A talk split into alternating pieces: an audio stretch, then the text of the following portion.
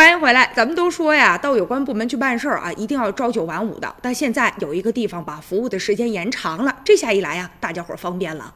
北京的朝阳区政务服务中心呢，在全市率先的就试行错峰延时服务了。自打呢七月十四号开始呢，试行每周六呢错峰对外办公，而且呢，对于呢高频办事的项目，由原来呢，比如说早上的九点一直到晚上的五点半，调整为呢早上的八点到晚上的六点半，延长两个小时的服务的时间，而且多窗口来进行办理，变成了一窗服务，企业申办五天就可以。完成了。今后呢，企业或者是市民到这个地方啊去办理，比如说工商注册的咨询呢，工商档案的查询呢，以及一些其他的业务，那可以呢享受这种啊延时的服务，而且呢一日半结啊，非常的方便。其实要说早上九点到晚上的五点半。